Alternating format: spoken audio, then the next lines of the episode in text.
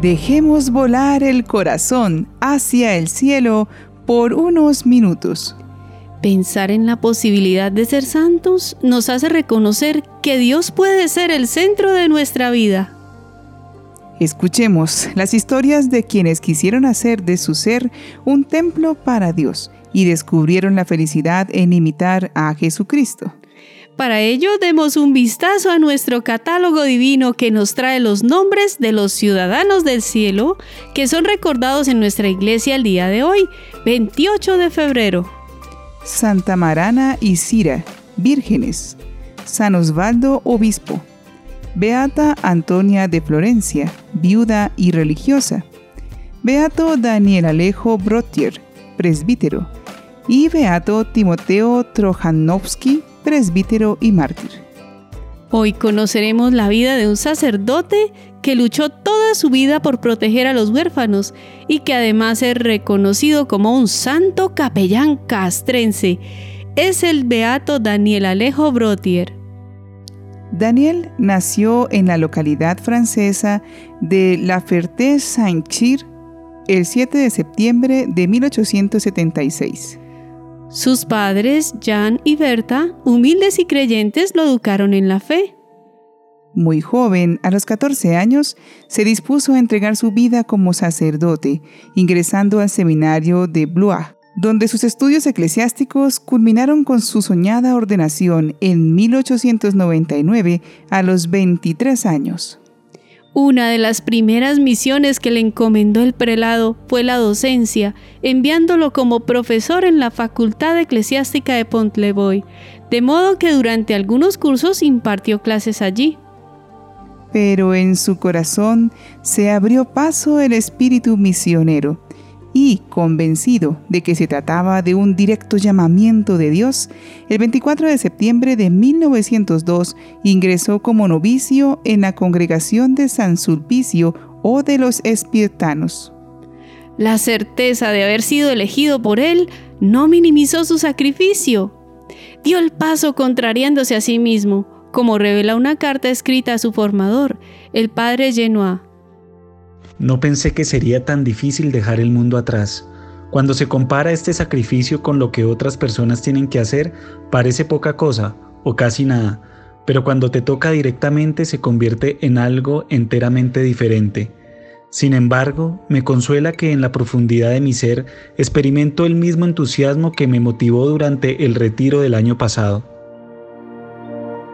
Era honesto y sincero su determinación irrevocable ponía de relieve la autenticidad de su vocación.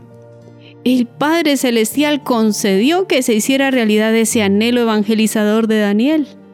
Valeroso, audaz, manifestó a su superior general, haciéndole saber de primera mano su plena disposición en una carta. No quiero presumir nada, pero si tienes una misión muy peligrosa, en donde mi vida estaría en riesgo, con toda franqueza, estoy listo para ello.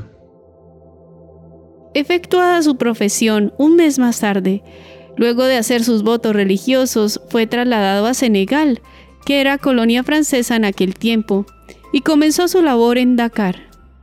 Con gran ardor apostólico, dio a conocer a Cristo entre las gentes de ese país, con las que permaneció siete años, transmitiendo la fe en su propia lengua, que se había ocupado de aprender, hasta que la dureza del clima afectó a su salud y tuvo que regresar a su país. Esta iba a ser la tónica de su labor misionera. Esa tierra africana que ya llevaba grabada en sus entrañas, se le resistiría a causa de su endeble organismo. Los continuos ataques de migraña le afectaron mucho hasta que definitivamente tuvo que entregar a Dios su misión. Obligado a regresar a Francia por vez primera en 1906, a indicación de sus superiores preocupados por la intensa y persistente afección, los cuidados médicos le permitieron regresar en 1907.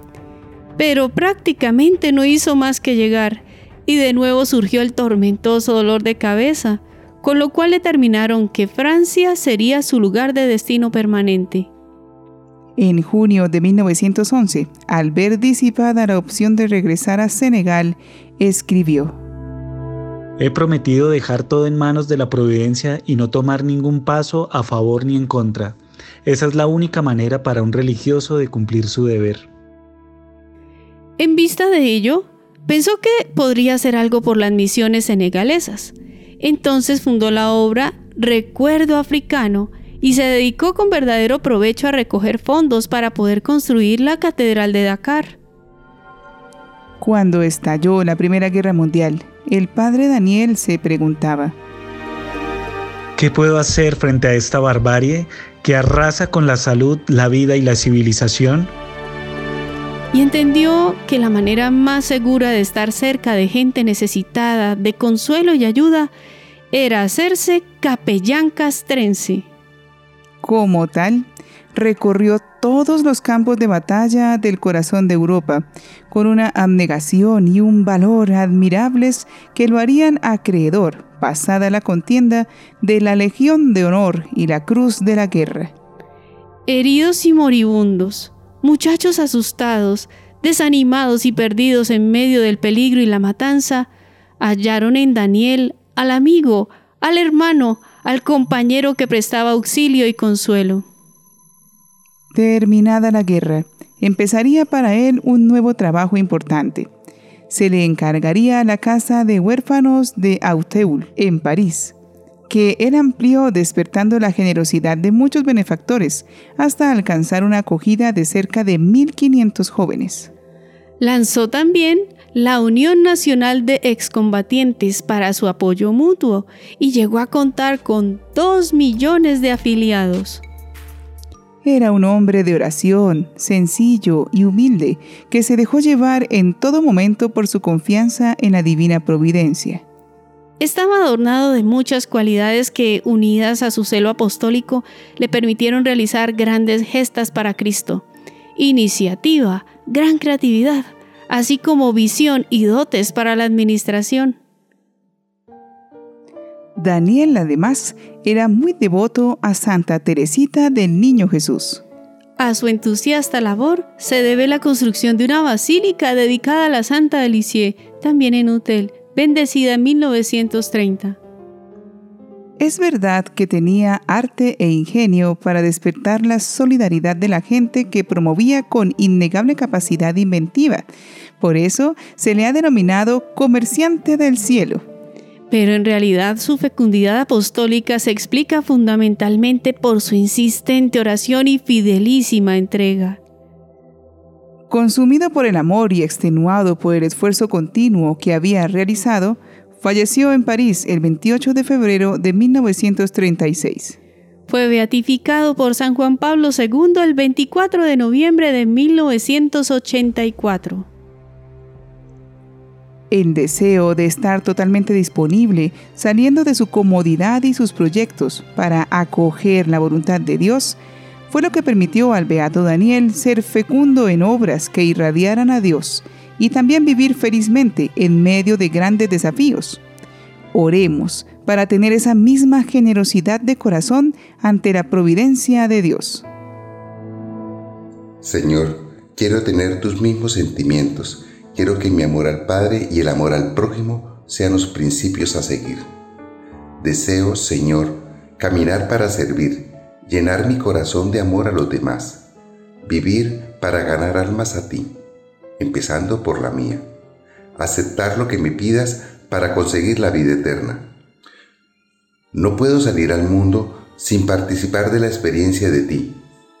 No puedo caminar sin una oración profunda que desde mi oración mi riqueza sea tener tus mismos sentimientos y vivir como tú viviste, haciendo el bien, haciéndolo todo por amor, sirviendo y no esperando ser servido.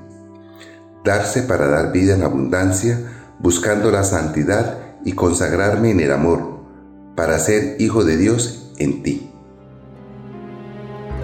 Para amar con obras, con sinceridad, hay que dejar de mirarse tanto a sí mismo y estar atento a la realidad que nos rodea.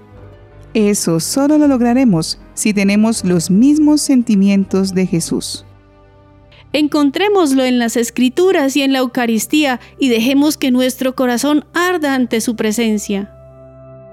Beato Daniel Alejo Brotier, ruega por nosotros.